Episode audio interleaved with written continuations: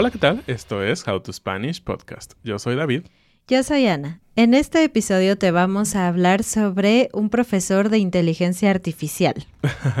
How to Spanish podcast is designed to help Spanish students improve their listening and vocabulary skills, and it's made possible thanks to our Patreon community. By joining the community, you can access the vocabulary guide and interactive transcript, bonus episodes, and monthly activities to practice your Spanish. If you would like to join the experience, go to patreon.com slash howtospanishpodcast. Seguramente has escuchado de una cosa que se llama ChatGTP.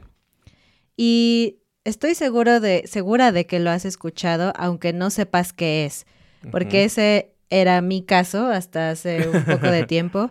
Veía que la gente escribía sobre esto, que había noticias sobre esto, pero no entendía exactamente qué era porque nunca me había metido en eso. Sin embargo, ya por fin decidimos hablar de esto porque es una tendencia mundial, porque es algo bastante interesante que además tiene implicaciones en cómo aprendemos idiomas también. Sí, eh, son de estas cosas que me parece que eh, la, tecnología te alcanza aunque no quieras, ¿no? Eh, la inteligencia artificial está llegando y, siento que está llegando como con mucha fuerza, ¿no? Es el tipo de tecnología que, creo que no vamos a tener escapatoria y que vamos a encontrar en todos lados. De hecho, eh, pues ya está en todos lados, ¿no? Si tú quieres eh, tener un servicio, más bien, si tú tienes un servicio y tienes algún tema técnico o tal vez tienes ah, ah, necesidad de subir algún documento a algún portal y tienes alguna duda, lo más seguro es que vas a tener que lidiar primero con un chat, uh, un chatbot, ¿no? Les llaman. Eh, estas eh, sistemas de, yo no les llamaré inteligencia artificial todavía, más bien son como respuestas predeterminadas para algunas cosas. Y la realidad es que al menos a mí me causa mucha frustración el hecho de, de no tener eh, contacto con una persona real desde el principio, ¿no? Tienes que pasar como por un montón de preguntas y ya que la máquina o este script que está escrito no, no pudo, pues ya te dejan pasar con otra persona, ¿no? Pero bueno, hacia allá vamos con la inteligencia artificial. Pero ChatGPT sin duda es otro nivel que de hecho es bastante asombroso. Pero bueno, ¿qué es esta cosa, no? Es un sistema de inteligencia artificial, es de los más capaces, más avanzados que existen hasta este momento.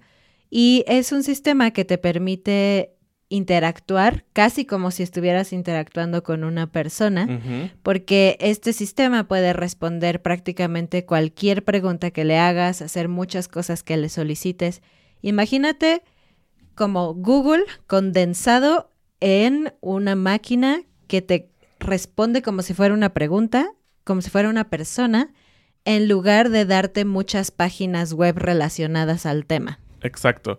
Que aquí viene uno de mis primeros contras eh, eh, en mi manera de pensar. Eh, solo acuérdense, todo esto es para que aprendamos español, aprendan un poquito más de nuevas cosas. Nosotros estamos aprendiendo también de estos temas, pero algo que me gusta de Google es que, claro, tienes la primera y la, respuesta más buscada y encontrada. Google siempre los clasifica así. Y casi siempre te aparece este un millón doscientas mil respuestas sobre el tema, ¿no? Y justamente tienes esa opción de que tienes muchísimas alternativas para revisar, ¿no? Y en el caso de este nuevo sistema de inteligencia artificial, pues él te da una respuesta.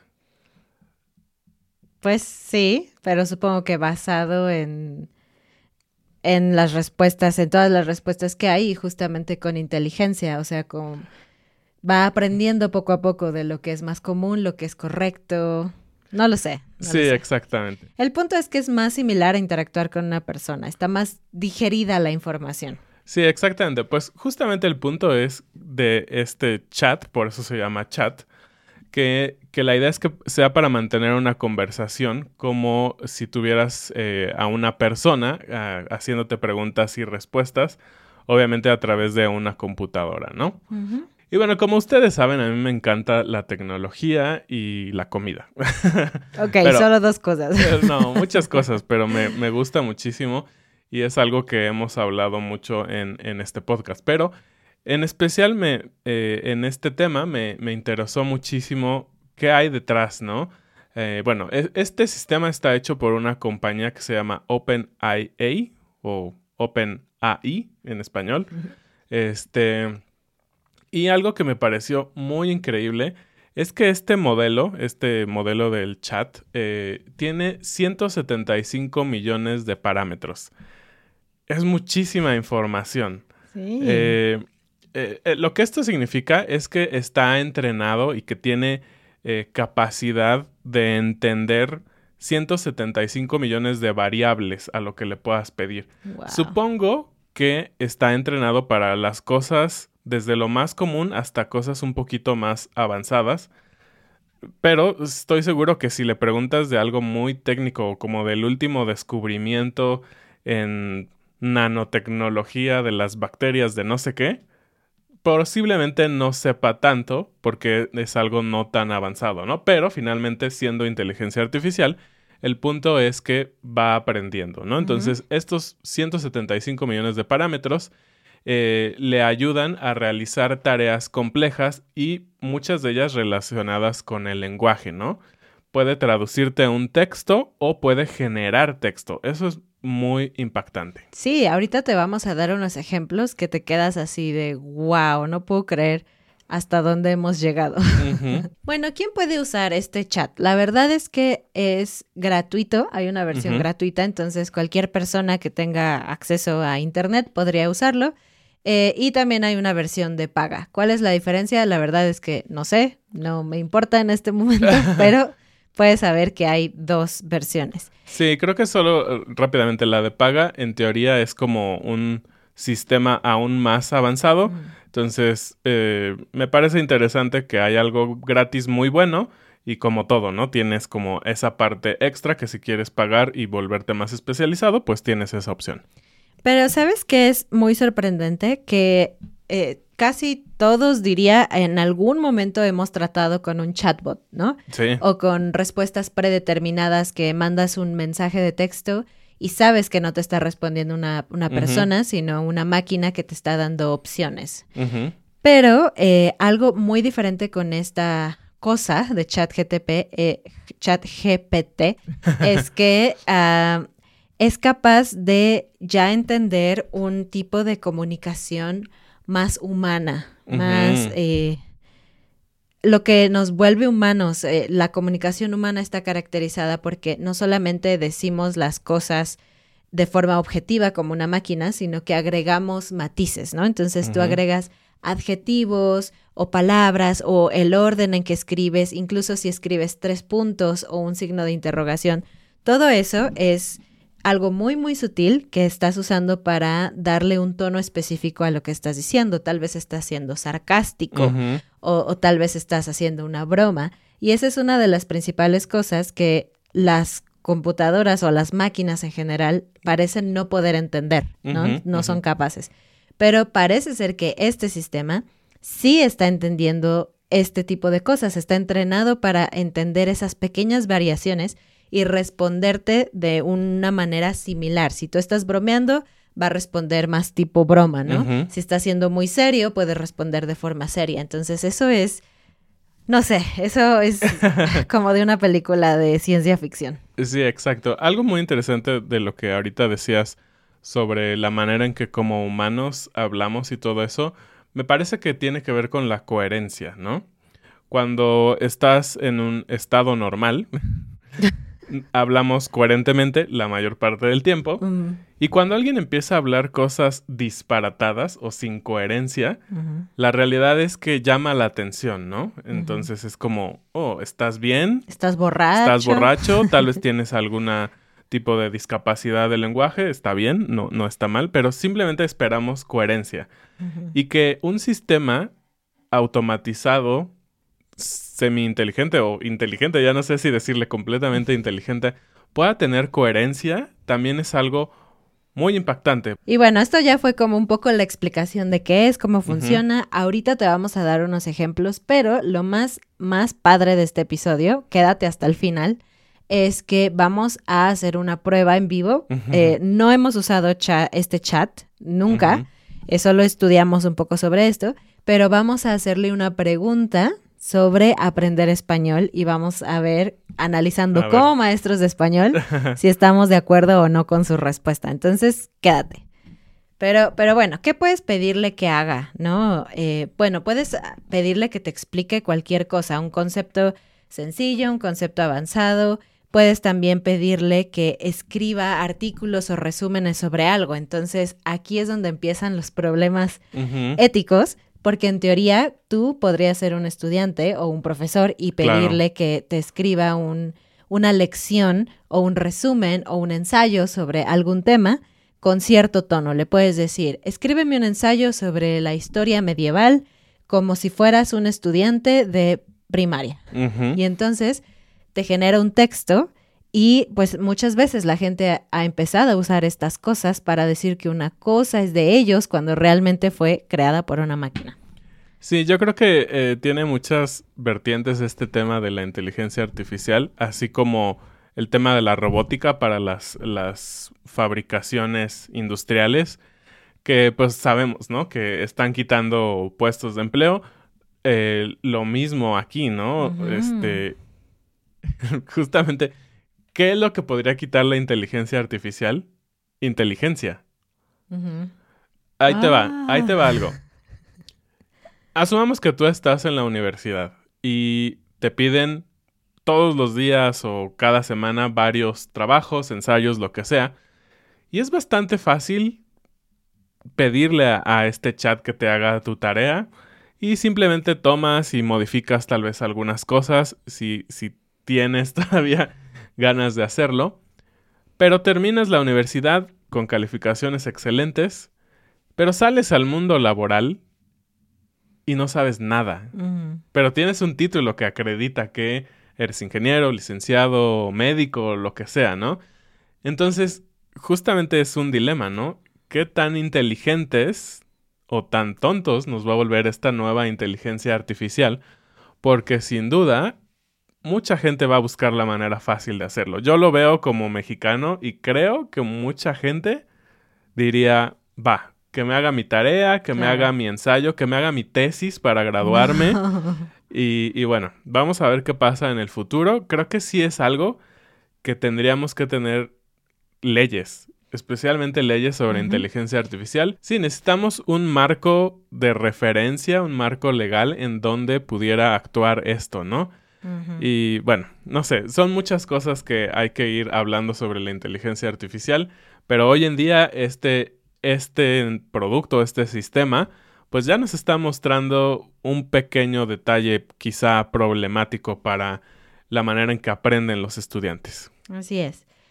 Bueno, también si quieres ser youtuber, podrías decirle que te escribe el guion de un video. Entonces te puede hacer un poco tu trabajo, supongo. Pero bueno, también algo que puedes hacer que me parece muy útil es pedirle que te ayude a tomar ciertas decisiones, como por ejemplo, qué coche comprar. Porque como es más conversacional, puedes hacerle preguntas de qué tipo de motor es más eficiente, cuál es la diferencia entre tal coche y tal coche. Entonces es una forma interesante de tomar tus propias decisiones basado en información. Ahora, ¿qué tan real es la información? No sé, porque es cierto que hay mucha información falsa en Internet y no sabes si este chat está tomándolo de ahí. Unos ejemplos interesantes de cosas que encontramos que, hace este chat es, por ejemplo, una persona le preguntó, por favor, dime unas instrucciones de cómo hacer sopa miso en inglés y en japonés. Y en automático tienes la receta para ti presentada en inglés y en japonés. Eso es genial. Perfecto, sí. Y para ti podrías hacer algo exactamente así. Es como, ok, eh, quiero aprender eh, español mientras estoy cocinando. Entonces dime la receta de los brownies en español y en inglés. Entonces puedes ir comparando las palabras y todo esto. Solo un tip para ti.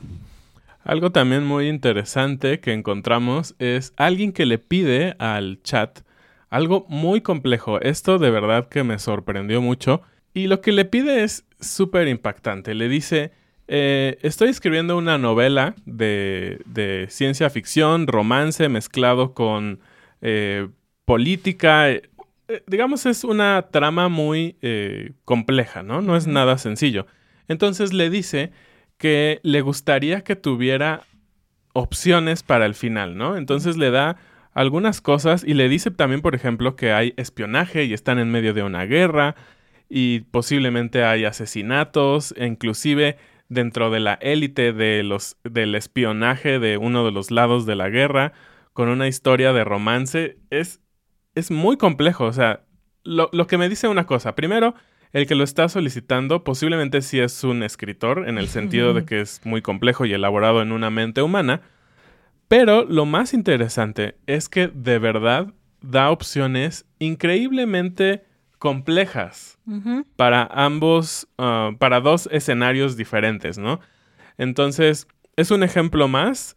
Creo que para los artistas, escritores y todo esto, sin duda, sería una manera de sacarte del, el, ¿cómo le llaman? El bloqueo creativo. El bloqueo creativo. Eh, no me suena nada mal, es un empujoncito. O sea, mientras literalmente no te escriba el libro, creo que un empujoncito no está nada mal.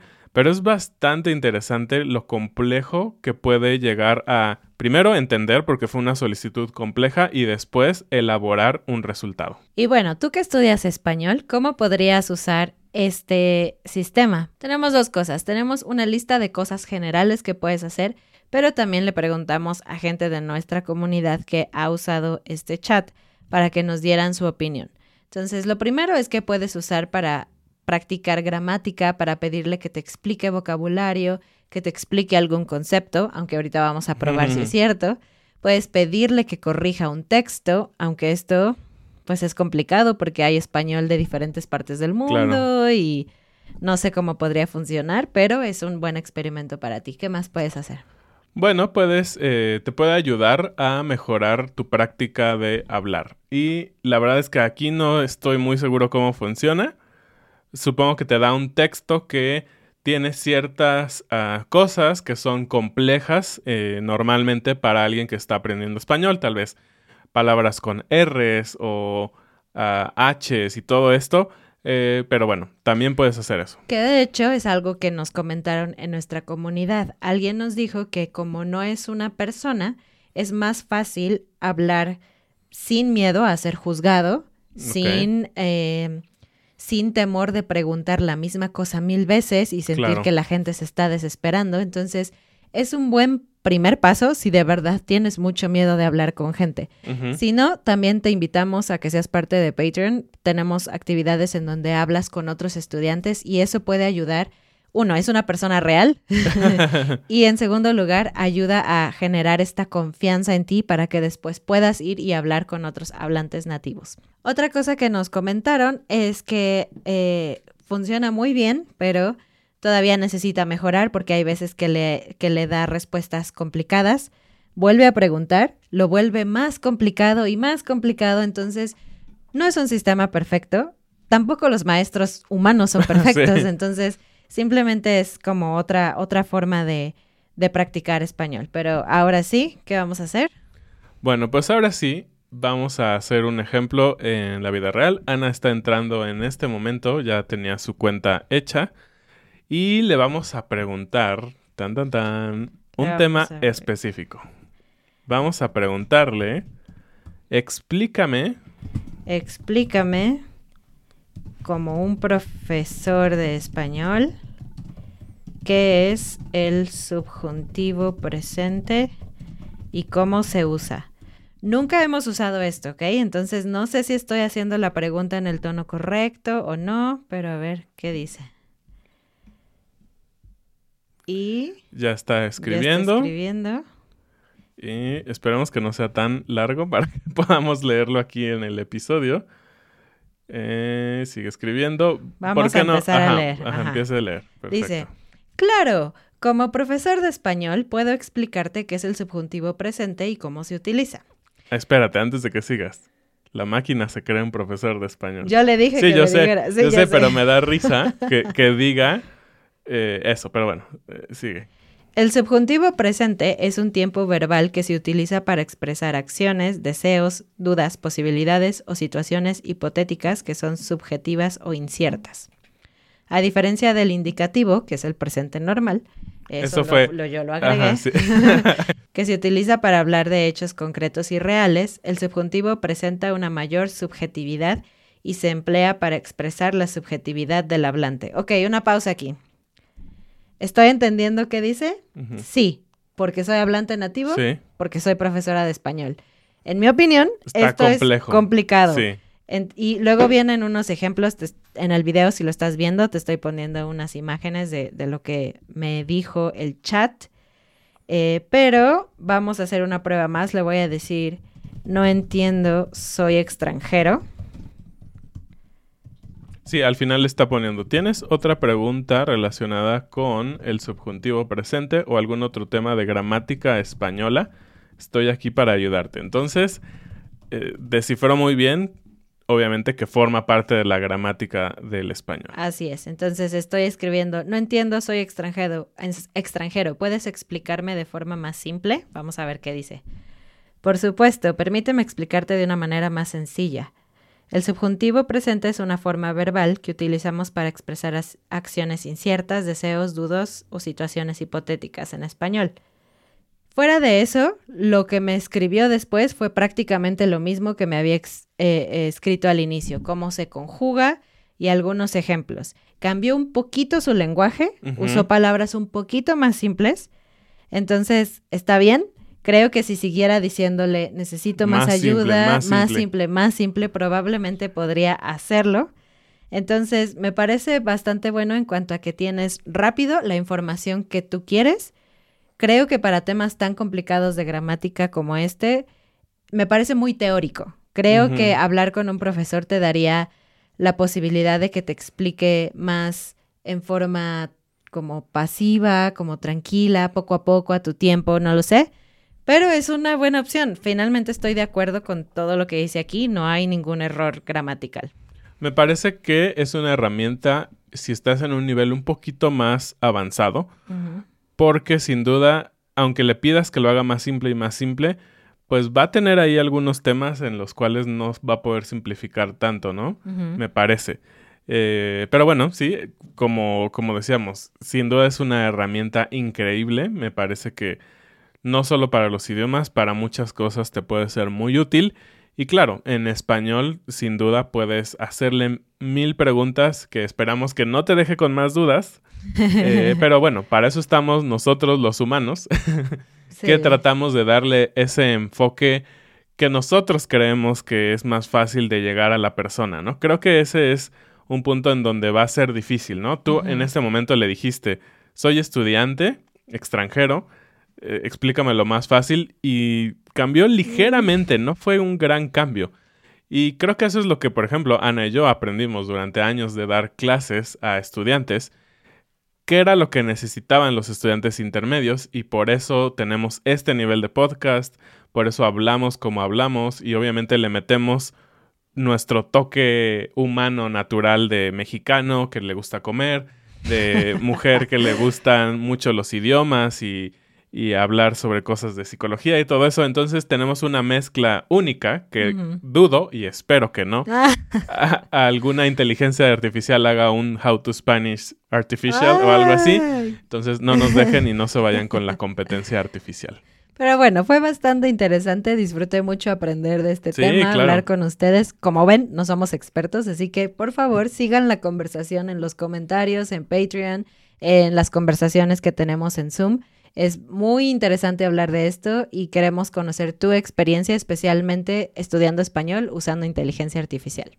Bueno, pues eso es todo por este episodio. Como siempre, muchísimas gracias y como dijimos hace un rato, únete a la comunidad de Patreon para que tengas muchísimas más oportunidades de practicar tu español, escrito, hablado y de todo un poquito. Con personas, no con máquinas. Exactamente. Muchas gracias y bienvenidos a nuestros nuevos patrones. Tyler, Chris, Gusev, Tolly, Ariel, Larry, Steve. Mark, Wayne, Gabriel, Derek, Michael, Steve, Trey. Nos vemos. Adiós.